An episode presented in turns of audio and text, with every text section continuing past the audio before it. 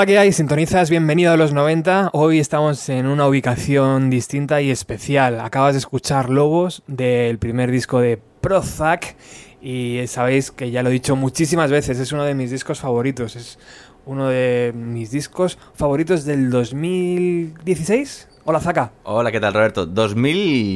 2015, creo ya. 15. Ya es la hora de, se- de sacar el segundo, ¿no? ¿Qué pasa? Estamos, estamos en ello ahora. Es un proceso largo y duro sacar un disco, ya se sabe. Tengo que utilizar esta máquina. bueno, estamos en Furinyaki Records, eh, Rubí, que es una localidad que está a mm, media, Media hora. hora. de Barcelona, aproximadamente. Eh, hemos venido porque nos apetecía mucho saber qué estaba ocurriendo aquí, porque desde hace un tiempo, ahora nos contará Zaka desde cuándo lleva, eh, se está grabando, se está grabando, se está haciendo muy buena música desde aquí. Eh, cuéntanos, Zaka, mm, ¿por qué, qué haces aquí? ¿Qué haces en este estudio y por qué has decidido montar este estudio aquí en Rubí? En este estudio hemos acabado por, por cosas del destino de- y, y de fuerza mayor. Nos mudamos aquí a Rubí hace unos tres años y sin comerlo ni beberlo cono- conocí a Ferran y que estaban ensayando aquí en este local, que lo- ellos para ellos era un local de, de de- de ensayo, pero en verdad esto, esto la infraestructura que tiene es, un, es de un estudio de grabación, o sea que negociando y con- a través de para grabarles un disco y hacer varias cositas, eh, me han acabado como medio cediendo con alquiler y tal para ten- tenerlo como estudio de grabación y hemos montado un señor estudio. Aprovechando que tú tenías ya las dotes, ¿no? De, Exacto. ¿de, dónde te, ¿De dónde te viene eso de querer grabar, tío? Porque eso de que...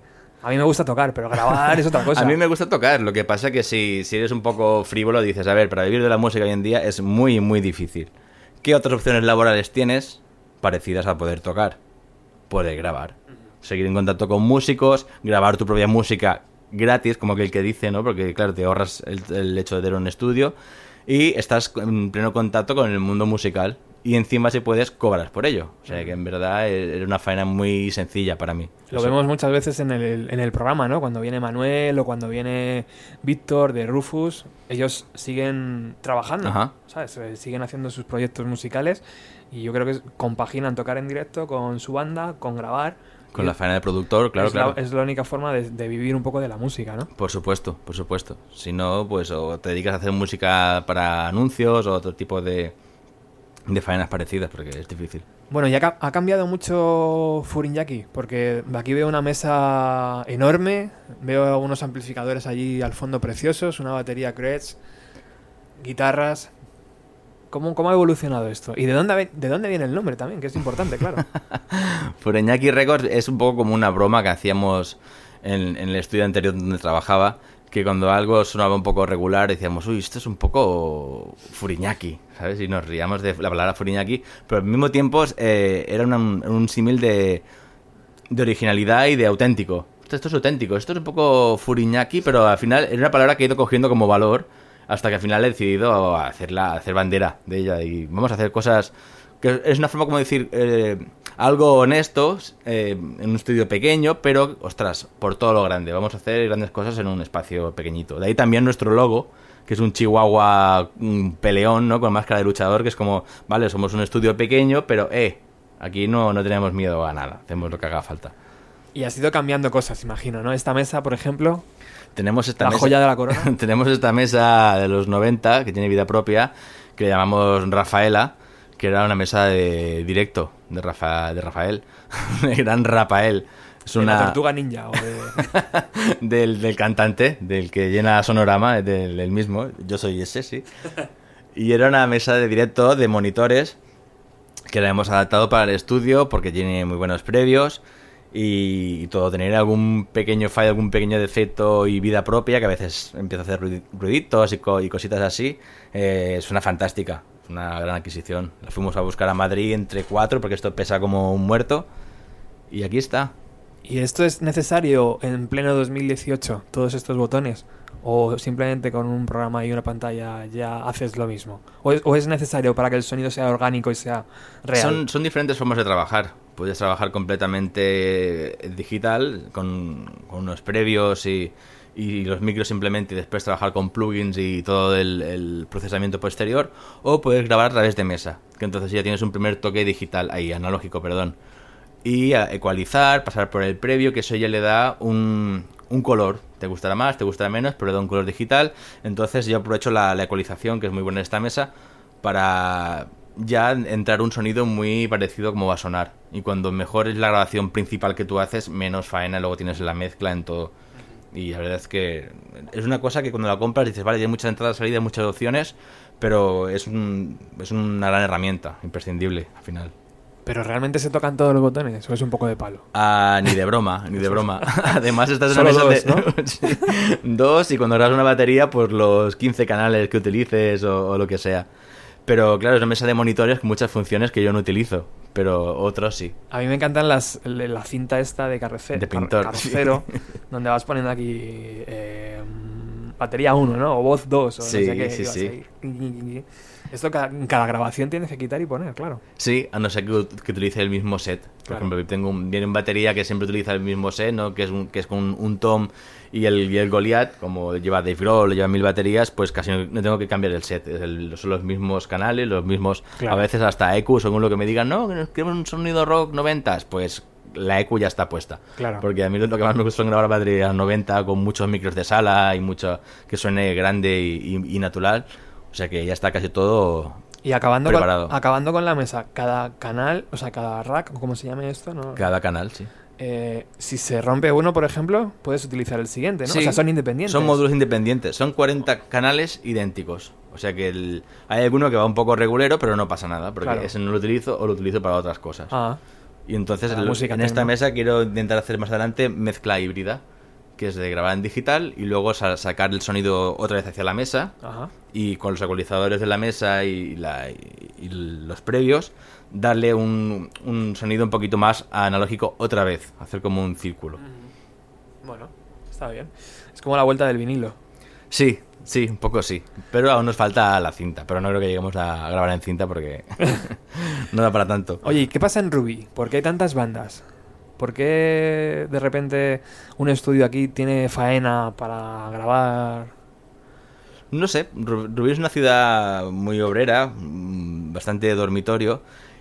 Y entonces también hay mucho, ¿cómo diríamos? Underground, ¿no? De, de bandas jóvenes, rock sobre todo, y, otros estilos también, eh, podemos decir de moda o no, pero que sobre todo hay mucho rock, estoy viendo. Y entonces, pues, es un sitio bastante prolífico para hacer cosas así. ¿Pero viene dado por, eh, porque hay locales o viene dado por, porque, yo qué sé, el pueblo siempre ha sido como muy de bandas, de, de tocar, de ensayar?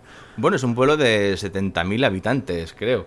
O sea que mm, siempre, si haces una, una regla de tres te salen bastantes Siempre hay bandas, ¿no? Sí, Claro. siempre hay bandas. Y aparte es eso, que hay, una escena bastante consolidada de, de bandas funcionando. ¿Y hay otro estudio por aquí? Sí, creo que hay un, un sí. par más. No los tengo muy controlado la competencia aún. Pero creo que sí que hay un par más. Joder, qué fuerte. Sí. Bueno, pues vamos a escuchar una de esas bandas, tío. Vamos a escuchar otra banda que he grabado recientemente. Que... Hoy la selección musical, menos la primera canción, es de Zaka. Ah, exacto. Voy a poner los temas que a mí me dé la gana. ¿eh? Se acabó la, la editorial de Roberto. Voy a poner un tema de The Brotherhood of the Woodsmen, que son un, un dúo de Igualada. Muy fans del sonido 90, de Melvins, de Nirvana, de Mudhoney. Muy sucios, muy sucios. Y hacen unos temas súper cortos. Eh, y nada, fue de los primeros grupos que hemos grabado aquí íntegramente, tocan, tocado en, directo dentro de la sala. Y también los hemos producido íntegramente en el estudio, con toda la preproducción, ir a los ensayos, meterme con ellos, torturarlos. O sea que hemos sido tres en este disco. Y han quedado unos temas tan compactos y tan cortos que vamos a poner dos seguidos. Los temas se llaman eh, Sarcófag Amorós, uno es en catalán y otro se llama Purple en inglés. Vamos a escucharlos.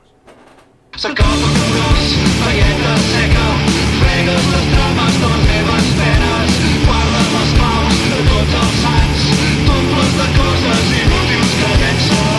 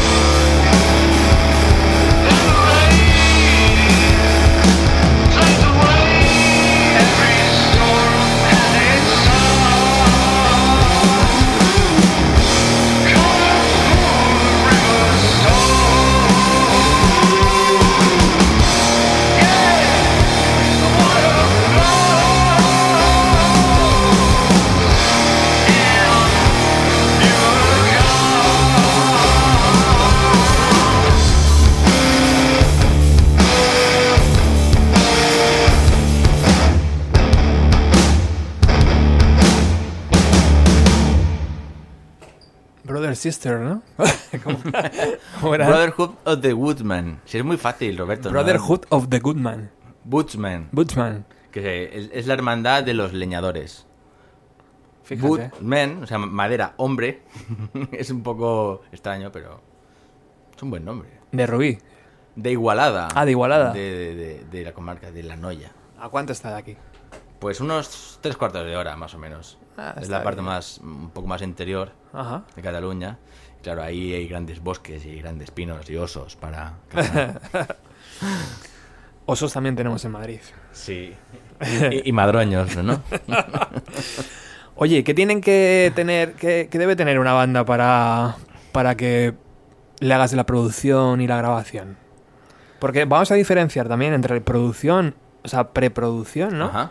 Y, y grabación. O sea, Sí. un trabajo de ir al local, de, de, De trabajar eh, con ellos, estructura- básicamente. estructurar o cambiar algo de los temas, de la Sí. dinámica. Todo depende un poco de la, de la predisposición y de lo que la banda quiera hacer en un futuro. O sea, lo que sería la, la palabra.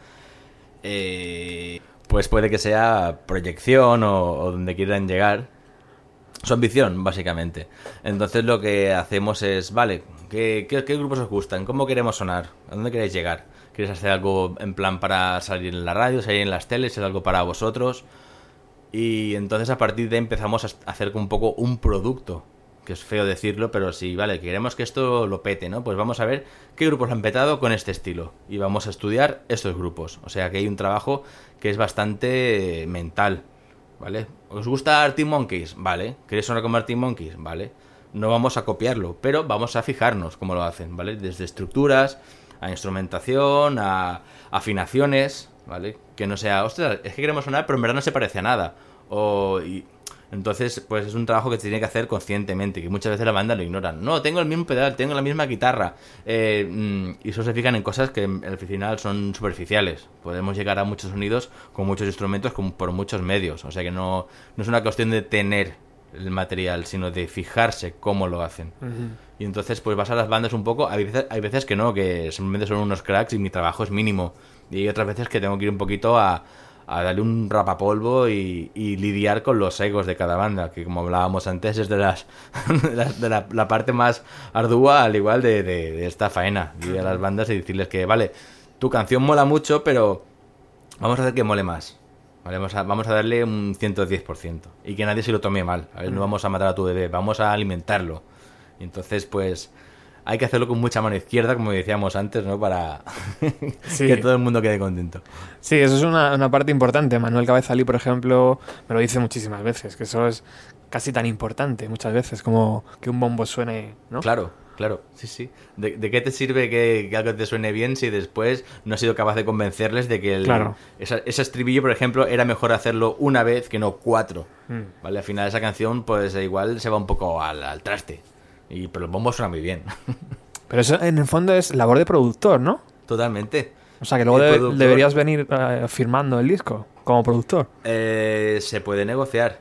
Si, si es un productor ejecutivo que lo pagas todo, o si es un productor que le haces un, yo que sé, como un descuento y luego te quedas derechos de autor, ahí cada banda se puede negociar como se quiere hacer. Hay muchos, muchos tratos diferentes. Y generalmente vas al local de ensayo o te envían un- una maqueta. ¿Cómo, ¿Cómo se inicia la conversación entre banda y Zaka? Mm, principalmente voy, voy al local de ensayo, me llevo portátil, me llevo algunos micrófonos, algunos previos y grabamos un primer ensayo. Entonces yo eso me lo llevo a casa, lo estudio con las referencias que me han dicho. Mira, me mola este grupo, me, mola- me- nos mola este otro y a partir de ahí empiezo a atar cabos. Vale, estos temas que est- estos chicos tienen para que funcionen habrá que encaminarlos hacia aquí, hacia allá. Esto que hacen es totalmente opuesto. Esto muy bien. Esto entonces luego voy y les comento. Oye, ¿hasta qué punto? Porque al final es un tira y afloja. Porque, porque no puedes, lo que puedes hacer es destripar completamente una canción en grupo. Le puedes adaptar o, si tienes muchas técnicas de vendedor, rehacérsela entera. Como alguna vez he hecho, al final quedan contentos, pero tampoco es lo que más me gusta. Me, gusta mucho respetar las canciones y decir que solo la hemos tuneado un poco. Pero siempre con un filtro previo, imagino, ¿no? O sea, si tú eres un fan loco de los 90, vas a hacer folk, por ejemplo. Sí, Sí, también. Por supuesto. Si, si me dan unas referencias claras, en plan, queremos sonar a este grupo. Estudiamos cómo funciona ese grupo, sea el estilo que sea. Hombre, si son, yo que sé, un grupo de, de gaitas o algo así. pues, ahora he dicho gaitas y igual mañana me llaman grupo de gaitas y me tengo que tragar las palabras, ¿no? Pero sí, en- en- al final es un tema de estudio, de fijarse y de, de estudiar. O sea que Furiñaki está abierto a todo. Eso, eso me gusta. Siguiente banda. Vamos allá. Ahora el- la siguiente banda es Somos Nosotros. Yeah. Es una versión que hicimos aquí un poco para, para promocionar el estudio y también cuando murió Bowie, que nos dio mucha penita para el segundo año de, de su fallecimiento, hicimos una versión Grunger, que nos gusta mucho, de Space Oddity. Y entonces la grabamos en, en plano secuencia con la técnica esta de, de que salgo yo cuatro veces, ahí con todo mi ego cuatro veces, que me grabó Jess, mi pareja, pobre. Un saludo, cariño, gracias por aguantarme. Y ahora si, si veis luego el vídeo veréis que el, el audio va con el videoclip. Y nada, ahí vamos, Space Oddity. Bowie.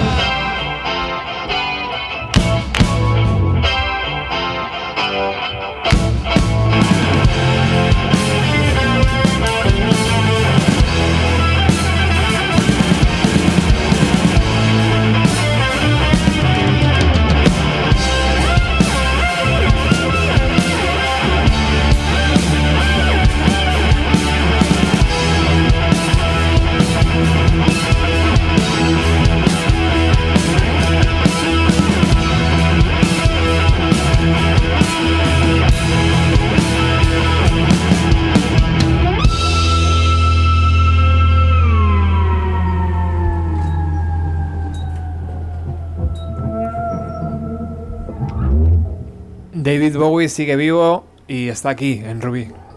Sí, con un ojo de cada color aún. Bueno, es una versión que a mí personalmente me gusta muchísimo. Es un homenaje traído a, a- filtrado, ¿no? Por los 90. Sí, sí, un poco mm, ensuciado, ¿no? Pasado por el barro. Pero muchas veces, Zaka, lo mejor que puedes presentar a una banda para que venga a grabar a Furiyaki es, son Es tus trabajo, trabajos, ¿no? Por supuesto, por supuesto. Tu trabajo propio como músico y de, y de lo que vas haciendo para otras bandas, claro. Pero es, siempre, la verdad es que inspiras más confianza a una banda cuando ven que eres músico y que te defiendes mínimamente. Sabes que sabrás en un momento dado afinar una voz, que sabrás entender una armonía o que sabrás en qué compás están. ¿vale? Que a veces eh, vas a algún estudio y el ingeniero de sonido es muy bueno con los cacharros, es una máquina que controla te- técnicamente, pero claro, el- la faceta de músico es otra. No es que tampoco sea un músico de conservatorio, pero en este sentido entiendo bastante con las bandas. Y en este caso, que Barcelona esté tan cerca, ¿es positivo o, o al final te da un poco igual? En verdad es como si estuviera a mil kilómetros, porque en Barcelona tiene, hay otros mil estudios, o sea, y, y en Rubí, aquí en el Vallés, hay también otros estudios, pero también hay muchas otras bandas que se mueven en, en esta zona. O sea que en verdad es como si estuviéramos en medio del desierto, casi no, no me preocupaba mucho en ese sentido. Mm. Te referías a eso. Sí, sí, sí, absolutamente, porque al final tenemos siempre idealiza- ideal- idealizada, ¿no? La, Claro, la urbe, ciudad y, sí. y no siempre es, es positivo. Por ejemplo, allí cerca de, de donde emitimos el programa está el estudio 1, creo que es, en Colmen- Sí. Colmenar Viejo, Sí, es un super estudio, que es un super estudio, ¿no? Sí. Y, y de muy alto nivel. Fíjate, y está en Colmenar Viejo, no está en la calle Gran Vía, sí, ¿sabes? sí, sí, es que a veces los estudios, igual ese estudio lleva, yo que sé, 30 o 40 años, ¿no? Y en su momento pues era una zona Claro. donde había movimiento. Claro. Interesaba tenerlo ahí. O simplemente no puedes pagar el alquiler en el centro de Madrid, tienes que irte un poco a la periferia, que es lo que creo que pasa también. Sí, muchas veces. Hablemos un poco del tema económico. ¿Cómo, cómo de fácil es mantener esto, Zaka? ¿Cuántos grupos necesitas que vengan a grabar? El alquiler, estudio, o sea, eh, equipo, porque todo esto, claro, es, estamos hablando de dinero. Esto es mucho dinero, es mucha inversión, entonces tienes que ir trampeando con mucho cuidado. Cuidado qué cacharro te compras ese mes, porque al igual te quedas sin, sin poder comer, como aquel que dice. Porque luego los estudios tiene que haber como una especie de, cacharros que sí o sí tienen que estar, como los, los altavoces Yamaha en S10 de referencia que están en todos los estudios, algún tipo de microfonía o la mesa o, o unas, unos monitores decentes, como aquí son los Genelec. O sea que todas son cosas que tiene que haber sí o sí, o previos de, de grabación de válvulas. Y entonces son cosas que tienes que ir organizándote para conseguirlos, ya sea endeudándote o a veces incluso hacemos trueques con bandas. Eh, que tengo este micrófono que al igual no, no utilizo y podríamos... Eh, pues venga, trueque, no tengo ningún problema en hacer trueques, me gustan los trapicheos estos. Y la verdad es que no es nada sencillo. Y más si, si es un trabajador humilde que no tiene una familia potente o alguien que te, que te sponsorice. Es, es durillo, es durillo. Al final también el, el mercado de segunda mano está ahí, ¿no? O sea, muchas veces Por estas supuesto, cosas, por supuesto. estudios que cierran o locales de ensayo. Por desgracia, sí. Claro. Hoy en día, el- cuando, mucha, mucha gente cuando les comento, eh, que tengo un estudio nuevo abierto en Rubit, y me dicen, ¿en serio has abierto un estudio? Se están cerrando un montón de, de grandes estudios. Porque claro, un gran- es lo que decimos, un gran estudio conlleva una, un, un- un gran mantenimiento, ¿no? Mucho dinero mantenerlo. En cambio, un- cuando más pequeño es tu estudio, menos, menos coste tiene y es más fácil poderlo mantener. Y por ejemplo, Zaka, ¿te puede venir una banda a grabar y tú solo estar presencialmente? Por supuesto. ¿Sí? Sí, sí, yo puedo estar de asistente, pueden traer un ingeniero, todo lo que ellos necesiten, y yo estoy aquí de, de conserje, como aquel que dice.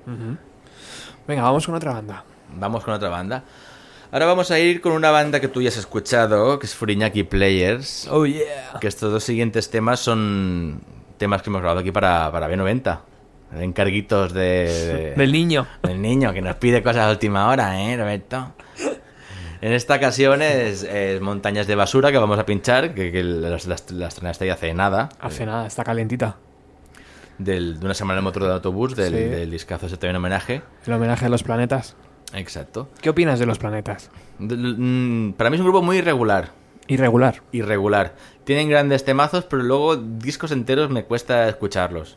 Me pasa un poquito atención, al igual que me cayera un yunque en la cabeza, con Foo Fighters. Foo Fighters para mí tiene grandes canciones, pero discos enteros me cuesta encontrarlos. Bueno, puede, que, puede que el primero. Primero, segundo. sí, primero, el segundo. Pero también porque tenemos un componente nostálgico. Pues eso es muy buena estaca. sí, sí, a mí me, me encantan esos discos, los puedo escuchar de pe a pa.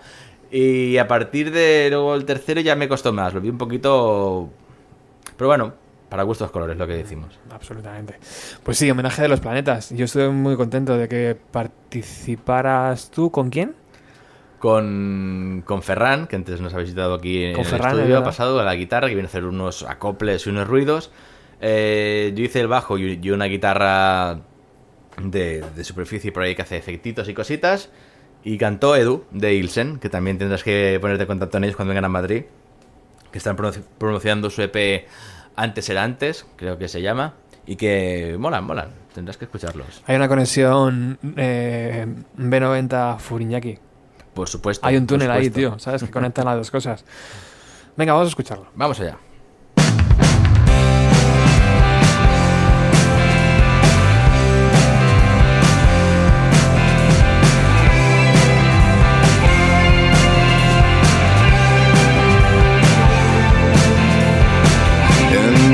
Montañas de basura, montañas de basura, montañas de basura, montañas de basura.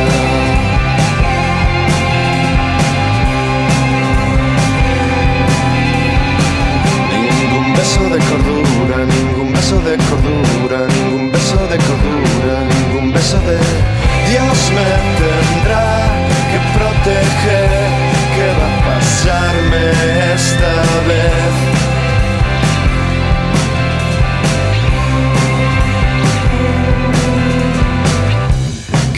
pasar si me entrego y no funciona? ¿Qué va a pasar si me tiro al barro ahora y sale mal?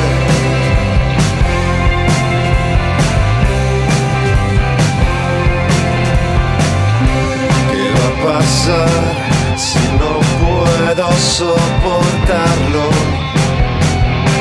¿Qué va a pasar si decido dar el paso y sale mal? Aguantaré, podré escapar, podré volver. Mi vida va a ser mejor de lo que fue. ¿Qué va a pasar si no lo es?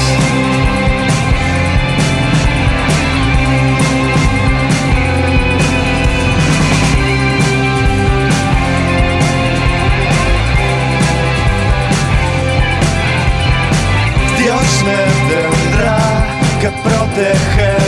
¿Qué va a pasar si no lo es? Dios me tendrá que proteger. ¿Qué va a pasar si no lo es?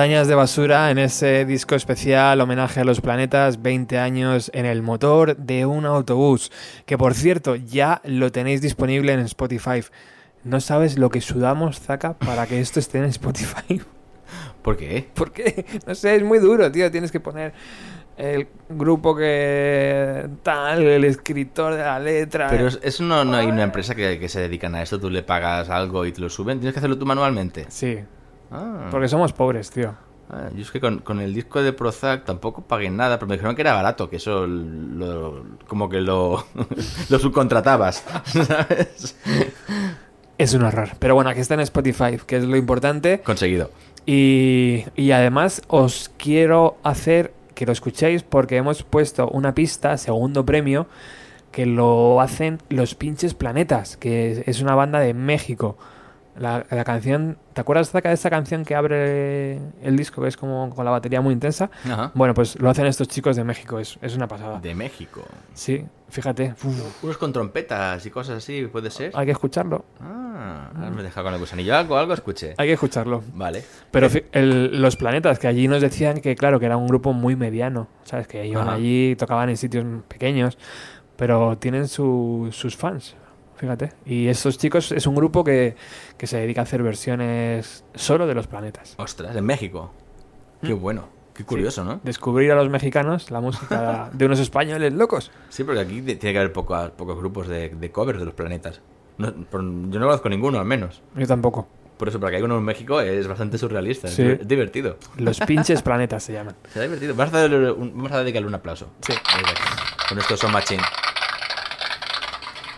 Esto debe ser bastante habitual en los estudios, ¿no? Porque he estado en varios y siempre hay cositas de estas. Sí, siempre tiene que haber cosas de, de un poco de, divertirse, porque los estudios pasas muchas horas, eh, se crean tensiones, a veces la gente se agobia, y para mí es vital que en el estudio siempre haya un, un clima relajado, sano, divertido, ¿sabes? Incluso vamos a parar y vamos a ir a dar una vuelta, a hacer unas cervezas, lo que sea. Prefiero perder una hora de estudio que no dos con tomas malas, ¿sabes? Y malos rollos. Entonces es muy importante la actitud que hay en el estudio, el, el humor que se tiene en el estudio de las diferentes bandas. Es lo que decíamos antes, un poco de, psicología. Entonces siempre intento que la gente esté entretenida, que esté un poco divertida. Y estas maquinitas, los Sound Machine, que tienen muchos sonidos, siempre le hago responsable a algún, algún miembro del grupo. En plan, oye, cuando tu compañero que está grabando la líe, pues, eh, no sé, ponle algún sonidito que... Y entonces ellos hacen unas risas, cuando te ríes au- automáticamente te relajas, ¿vale? La persona que está dentro dice, hostia, lo he hecho fatal, ja, ja, ja, sois unos cabrones, ¿por qué me ponéis esto? Ya ha cambiado el chip, ¿vale? Ha cambiado en ese momento la energía de, de la sesión. Y es súper importante, porque no por tener más cacharros ni, ni pagar más, aquello va a sonar mejor si la persona no está inspirada, que es un punto muy interesante. Sí, porque es inevitable el, el momento ese en que el músico se mete al estudio y tiene que grabar la pista definitiva, ¿no? Claro, eso es mucha presión. Ahora, es muchísimo. Es muchísima presión y a veces pasa que viene un- una banda, un cantante, sobre todo con los cantantes, que al día anterior está afónico. Te llama, oh, que mañana venimos a grabar, pero, pero estoy muy afónico porque... Pero ha salido, te ha tocado el frío, te has ido de fiesta. No, no, que, que no sé qué me pasa, que estoy afónico. Nervios. Entonces digo, bueno, vente, haremos otra cosa, ¿vale? Grabaremos no sé qué. Entonces me lo traigo, lo engaño evidentemente, me lo llevo al bar, nos tomamos unos cacharritos, lo que sea, nos damos una vuelta y luego viene aquí, venga, vamos a hacer voces. Venga, sí, hostia. Y tienes que un poco llevártelo, torearlo, llevártelo a tu terreno. Porque si no, igual que pasa con un cantante, te pasa con un guitarrista de, o sea, que tengo que hacer el solo y uf, le tiemblan las manos. Bueno, pues tranqui, ¿sabes? Tómate una tila, vamos a dar una vuelta, lo que Qué sea. bueno, tío. Otra vez la psicología, ¿no? Por delante de todo. Absolutamente. Creo que hay que escribir un libro, Zaka. La psicología en los estudios de grabación. Por ejemplo, por ejemplo, un libro que no sé si lo has leído, el, el de Paco Loco. Sí. Es, es- es un poco el estilo este del cachondeo. A mí Paco Loco me encanta porque rompe un poco los tabús de, de los estudios de grabación serios que parecen como un laboratorio, ¿no? Que mucha gente entra en un estudio y le da respeto. En plan, hostia, no le toca nada porque voy a romper algo. A mí me gusta mucho que la gente cuando viene aquí a, a Furiñaki dice, ¡Uy! ¡Qué acogedor! ¡Qué pequeñito! Es como perfecto. Es lo que quiero, que sea más bien como un local de ensayo. Que la gente esté cómoda, que, ¿sabes? Que haga un poco la suya, que no esté pendiente de, ¡Wow! ¡Wow! Que, que no voy a tocar nada, que... que... No, porque ya, ya estás como coaccionando un poquito al personal y no es plan. Porque están pagando, al fin y al cabo. Ellos Claro, tienen claro. que estar cómodos. Estar cómodos, disfrutarlo para que luego en el disco lo, lo se transmita. Sí, sí. Eh, háblame de productores o de mezcladores o de grabadores, no sé cómo llamarlo ya, eh, favoritos. Paco Loco 1, seguramente. Sí, Paco Loco, la verdad es que un saludo Paco si nos escuchas. Paco, Me encanta su filosofía de, de- de grabación y de, y de estudio, cómo lo hace ir. Eh, a veces más que las cosas que hace, pero luego, eh, no sé, creo que una cosa lleva a la otra. O sea, que no creo que se pueda separar. Y luego otros productores a nivel internacional y grabadores, no sé, soy muy fan de, Brendan O'Brien. Me encanta el sonido de las baterías de todo lo que hace en los 90. Y quién más, no sé. Rick Rubin al igual está un poco gastado, no me gusta tanto. Por ejemplo, el que. El del inútero, Steve Albini, Albini, sí, ¿sí? también, también. Y- Es, es un, tío un poco borde, es muy bueno, pero luego ve- ves algún vídeo suyo o algo y. Y ostras. Como está como todo el rato enfadado, ¿no? Ahí de- Sí, sí. Que al igual, no sé, depende para qué tipo de estilo puede que te interese. Tiene un tío cabreado que te transmita cabreo y que tú saques rabia y, te- y grabes rabia. Mira, el Inútero. El Inútero es un disco ultra rabioso. ¿Sabes? Que, que estaban ahí a punto de matar a alguien. Bueno, la Geffen estuvo a punto de matarlos a ellos cuando les, les llevaron el, el primer proyecto. Ya ves. Por eso contrataron a Scott. Claro. En plan, Scott, intenta arreglar esto, por Dale un favor. poco de dulzura a la cosa. Métele un chorus donde sea. Dentro de poco hablaremos más de inútero. ¿Y otro más? Eh, oh, No sé. ¿He dicho a Ross Robinson? ¿No? Pues Ross Robinson también me gusta mucho. Me estoy dejando otro que me gusta mucho, pero no me sale el nombre. Pero voy a decir Ross Robinson porque también hizo muchos discos de, de Drive-In, de Slipknot, de Sepultura, de Korn. Aquí saltamos al Nu Metal, pero que también me gusta mucho. No voy a renegar del Nu Metal, ni mucho menos. Y también he visto varios vídeos de cómo trabaja eh, con las bandas. Y me llamó muchísimo la atención porque es- este tío es un manipulador. ¿Vale? En el primer disco de Korn, al final. Se- sabe jugar bien, ¿no? La psicología. Sí, pero ah, de- en plan de, de Evil, de muy malo, ¿vale? El- hay un, hay un vídeo de, de, de Korn, mira, vamos a poner un sonido para... ¿Cómo podría ser el sonido para Robinson? Este.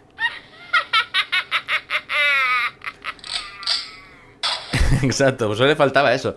Eh, lo que decíamos, en el primer, primer disco de Korn, la última canción, el cantante acaba llorando. Pues se ve cómo salió. Cuando acaba el tema, es un tema que habla de su madre, de su padre, que maltrato, bla, bla, bla. Y sale Ross Robinson diciéndole por, el, por los cascos, recuerda todo ese dolor, cuando tu padre te pegaba. bla, bla". O sea, lo está torturando. ¿Sabes? Como, vamos, sí, vamos a llevar un producto, vamos a vender, pero te voy a destrozar la vida. Jonathan Davis tiene una cara de tarado pobre, que él igual le viene de eso. Yo recuerdo ver ese vídeo y pensar, joder, si este disco es tan bueno por esto, no sé si me mola la faena del productor, tío. Esto es un poco macabro. Ya ves. Sí, sí. ¿Y has tenido que meter el dedo ya eh, en alguno? No, Todavía no, ¿no? de- Pero llegará, de momento llegará. no. Ya llegará a comprar un látigo de aquí o un... Siempre pienso en la, en la cadena esta de, de impulsos del látigo, el, el collar de impulsos electromagnéticos Sí. y un botoncito desde aquí del control y ir dándole al, al batería, sobre todo, que pega muy fuerte a veces. Siguiente tema, Zaka. Eh, continuamos con producciones B90. Eh, otro, tema que hicimos aquí con Prozac, que también junto con Ricard de los Shocking Bleach. Hola Ricard, ¿qué tal? Eh, que es la versión de Lucky, de Radiohead, de Loco Computer, que hicimos aquí. Que no lo veo por aquí, por cierto. Está allí, ahí escondido. Ah, vale, vale. Que el estudio es pequeño, no se puede colgar todo. Lo colgaremos pronto. Y. ¿Qué iba a decir? Pues eso, que lo hicimos aquí también en un, en un Pispas.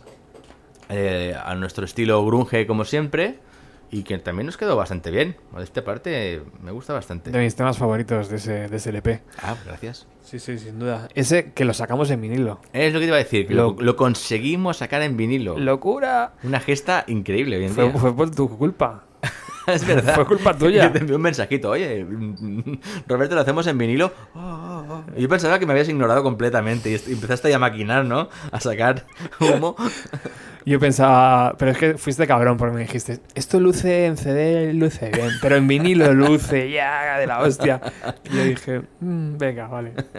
Si lo sé, no te lo digo. Bueno, sí que moló mucho al final hacerlo en, en vinilo. Al final superamos, ¿eh? Pero es que el crowdfunding, tío, siempre se suda. El crowdfunding es un parto. Un parto de 40 días que hasta el último día no sabes, no sabes si lo vas a conseguir. Yo creo que lo mejor de todo fue que ah, medios de comunicación, El País, eh, Radio 3, lo pusieron y creo que en el fondo eso es lo que necesitábamos, que se escuchara a las bandas. Exacto. Porque Ya al final no, no deja de ser una forma de, de promocionar a las bandas. Seguimos esperando el- la carta de Tom York, que no... Yo le envié No. la copia, pero no... Vete a saber, algún día viene a Navarra. Ahora viene para el Sonar, viene, Ah. viene él. Al, Pues- igual, al igual nos, nos envía un mensajito un ¿Te, WhatsApp o ¿te algo. imaginas, tío, grabar aquí a Tom York en un fringe aquí? Ostras, estaría bien. Qué al locura, igual ¿eh? tener trabajo para los, los cinco siguientes años. Vamos a escuchar Lucky. Vamos allá.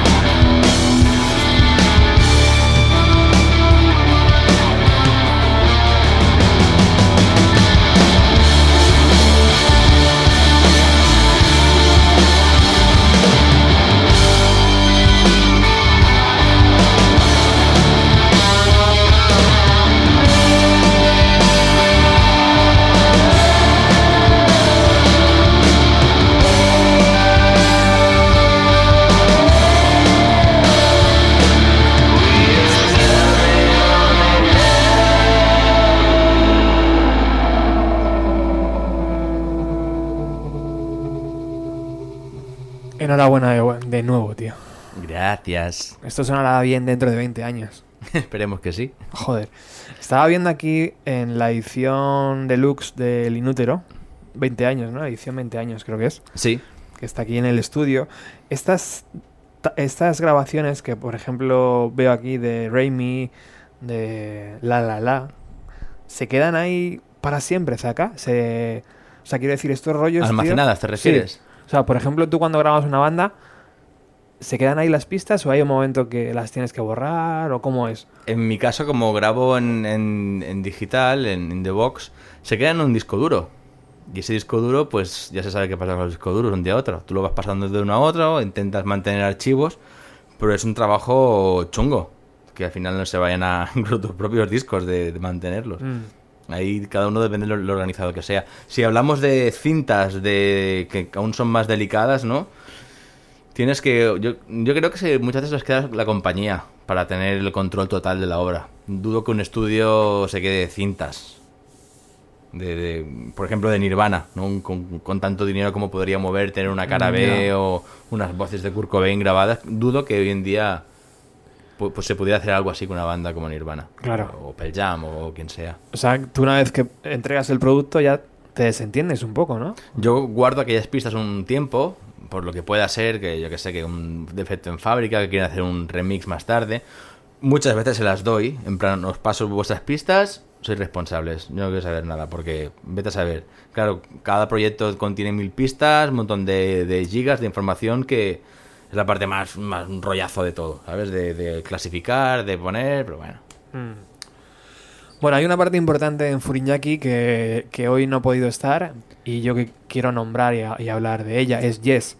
Jess es la, es la pareja de Zaka y entiendo que es una es un pilar importante, ¿no? De, Importantísimo, importantísimo. Ella además eh, hace mucho trabajo gráfico, ¿no? Hace Exacto. mucho todo audiovisual, multimedia. Es, es la productora adjunta. Ella tiene un gran oído y también es amante de la música. súper melómana. O sea que en cualquier momento, cualquier cosa que esté haciendo, le puedo pedir consejo. O muchas veces se mete donde no la llaman. Que, que lo agradezco, la verdad. Me dice, oye, eso que, eso que estás haciendo, esa voz de ahí, suena un poco rara. ¿Rara qué quiere decir? Ella no te- igual no te lo sabe explicar, pero efectivamente, esa voz está rara. Y puede ser afinación, puede lo que sea. Y la verdad es que es una gran ayuda. Y ella es la jefa de la fotografía, que te- al final es importante cuando tienes un estudio. Eh, poder moverlo en redes, poderlo mover, mm, porque hoy en día el audio de por sí no es nada. Vivimos en la época de, de los ojos, todo entra por los ojos, Instagram. Si un, un estudio es en una página web, eh, un, bueno, un estudio, cualquier negocio, ¿no? Es una página web, sin un Instagram, sin un Facebook, prácticamente no existe. Mm. O sea que es muy importante que quien esté ahí sea bueno y lo haga muy bien. Ahí tengo mucha suerte. Y ella disfruta tanto como tú aquí en el estudio, viendo a las bandas grabar, Sí. trajinar, para arriba, para abajo. Hoy, hoy no he podido venir y estaba bastante mosquea, mosqueada. O sea que... Pues, ¿qué tema nos quedan, Zaka? Nos quedan un par de temas. ¿Un par de temas? Nos quedan un par de temas y uno es México de los Shocking Bleach, que ahora el Ricardo lo teníamos tocando la batería aquí con nosotros en, en Lucky. Y ahora de su nuevo disco que también hemos grabado aquí, como no. eh, vamos a escuchar un tema que se llama México, que es un tema bastante... Me recuerda bastante a Red Hot Chili Peppers. Así un camino, como un camino un poco sureño, con un bajo muy vacilón. Vamos a escucharlo a ver qué os parece.